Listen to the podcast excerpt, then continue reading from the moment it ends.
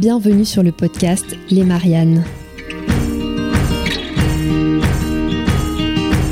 Bonjour, je suis Laurie Théron et je suis ravie de vous accueillir sur le podcast des citoyennes engagées.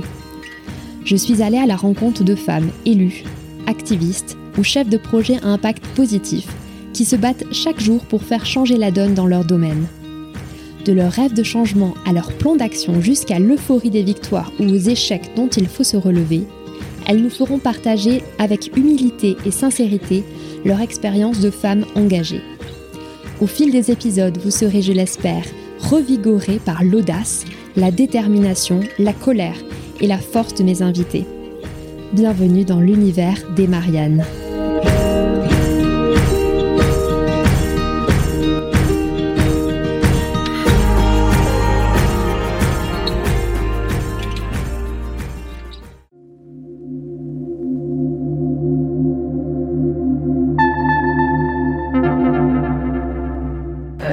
Trois conseils métropolitains que le président de la métropole dans laquelle je suis élue se trompe de nom quand il me donne la parole.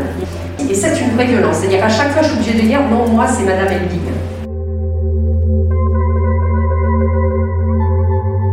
Régulièrement, on voit la main du maire se glisser sur la cuisse de la DGS. Et à chaque fois qu'on va dire, quand les femmes osent dire euh, qu'elles ne sont pas à l'aise avec ça, la réponse est Mais tu sais bien, je suis tactile. Municipal, il y a deux hommes qui m'ont dit assieds-toi entre nous, euh, comme ça on pourra te canaliser.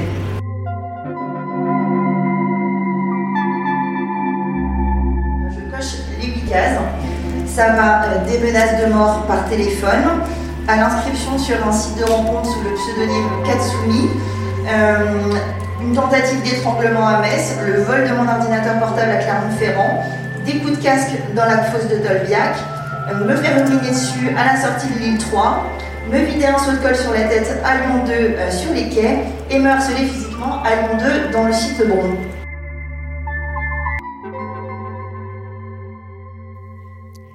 Le sexisme en politique, on en parle beaucoup, on le sait omniprésent, et pourtant on a vraiment peu de moyens de l'objectiver.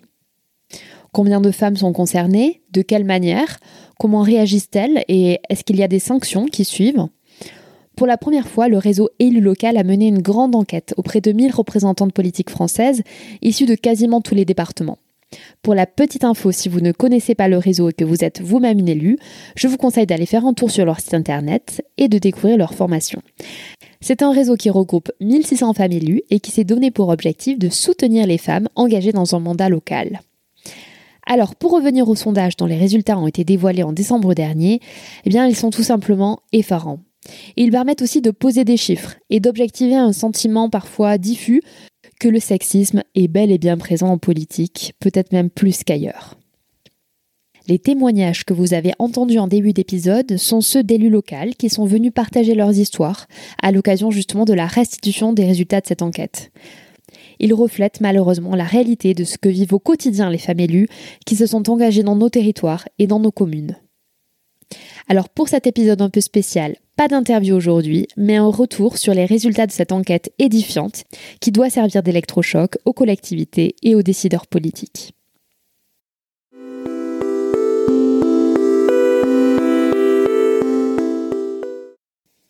Premier constat de l'enquête, eh trois femmes élues sur quatre en un jour étaient confrontées à des remarques ou à des comportements sexistes dans l'exercice de leurs fonctions.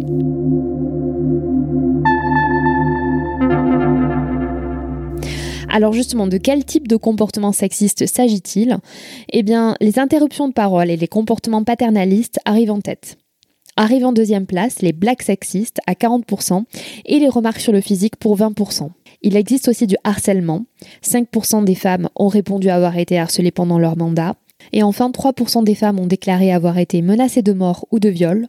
Et 1% d'entre elles ont déclaré avoir été victimes de violences et d'agressions physiques.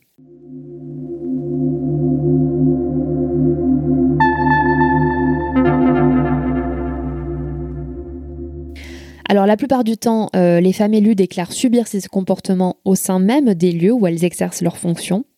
Mais le web est aussi un lieu de violence. C'est ce que révèle l'enquête. 15% des femmes ont déclaré avoir été victimes de comportements abusifs en ligne, euh, c'est-à-dire sur les réseaux sociaux, par email ou via leur téléphone.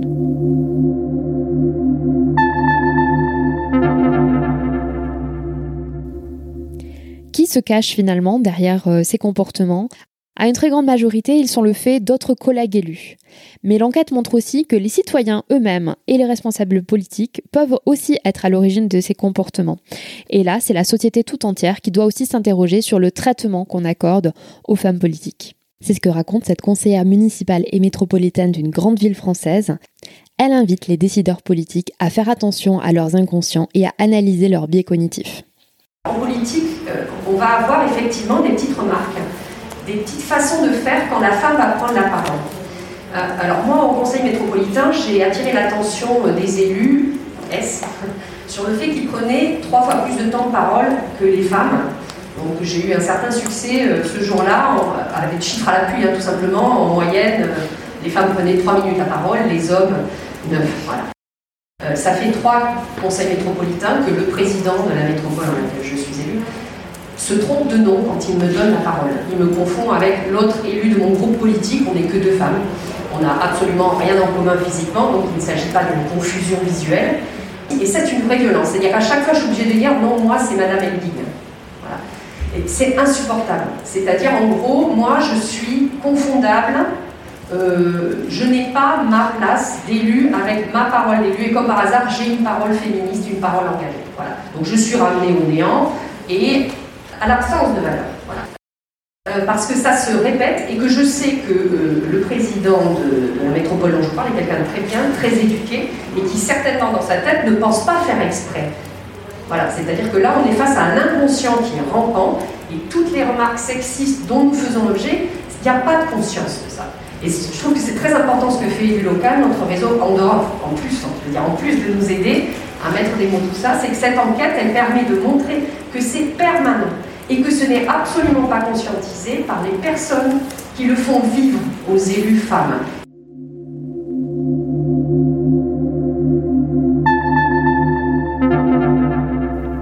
Alors que se passe-t-il ensuite? Eh bien l'enquête montre qu'un agissement sur deux a été rapporté aux responsables politiques en place. Dans seulement 10% des cas, des mesures ont été prises.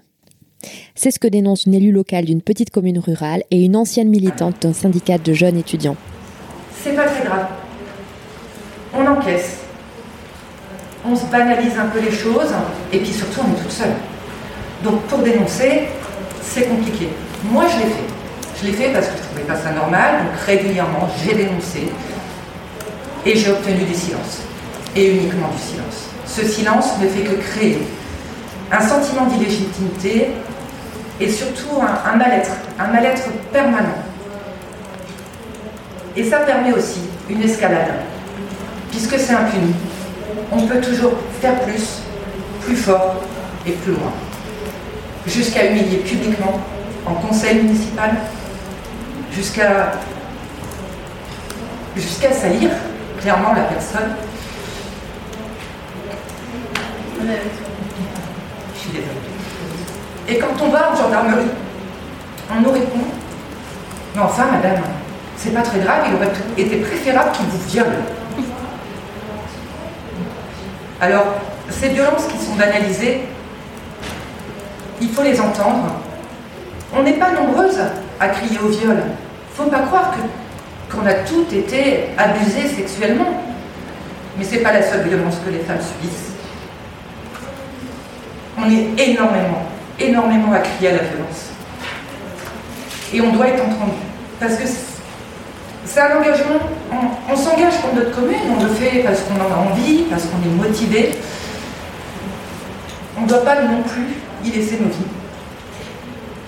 On ne doit pas non plus y laisser notre santé.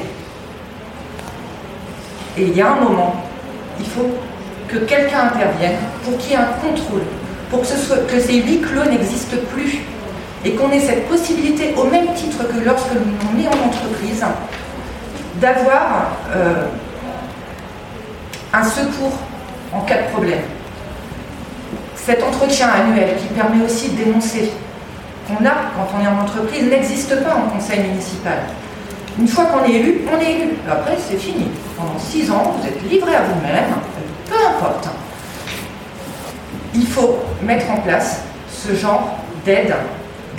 Et cette aide doit aussi être apportée à des personnes qui ne sont pas encartées.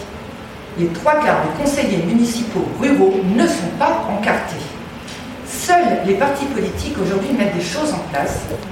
Et quand nous parce qu'on n'a pas besoin d'être encarté pour aller défendre un projet d'une heure de jeu, pour, pour mettre en place quelque chose dans notre commune.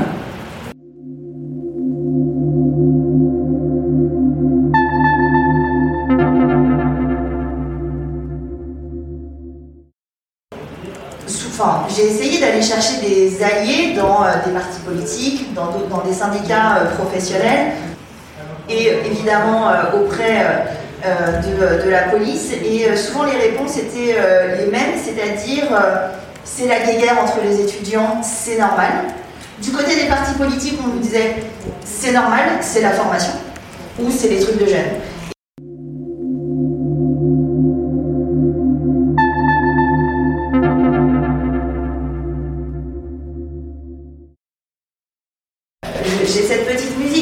Qui revient euh, régulièrement en disant que probablement, oui, j'ai envie de remiliter sur le terrain, oui, euh, j'ai envie d'être élu, mais à la seule condition que la prise de pouvoir euh, ne se fasse pas par la violence et que je ne risque pas de recroiser mes agresseurs ni dans ma famille politique, ni chez mes adversaires.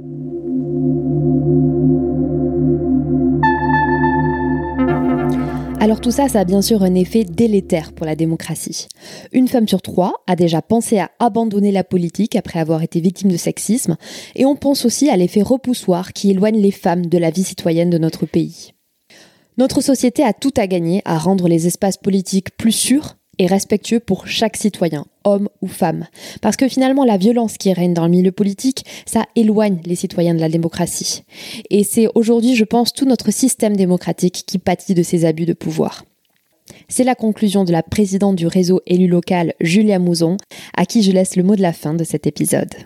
Nous, réseau élu local, on ne compte plus les femmes qui nous auraient dit sans vous, j'aurais abandonné la vie politique.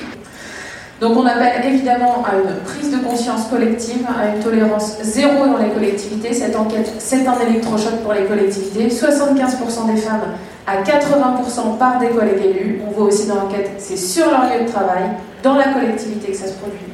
Donc un électrochoc nécessaire. Et puis nous, dès l'année prochaine, on mettra en place justement ces formations, ces échanges et ces outillages pour les femmes élues parce qu'effectivement cette responsabilité aujourd'hui elle n'est pas prise par le monde politique.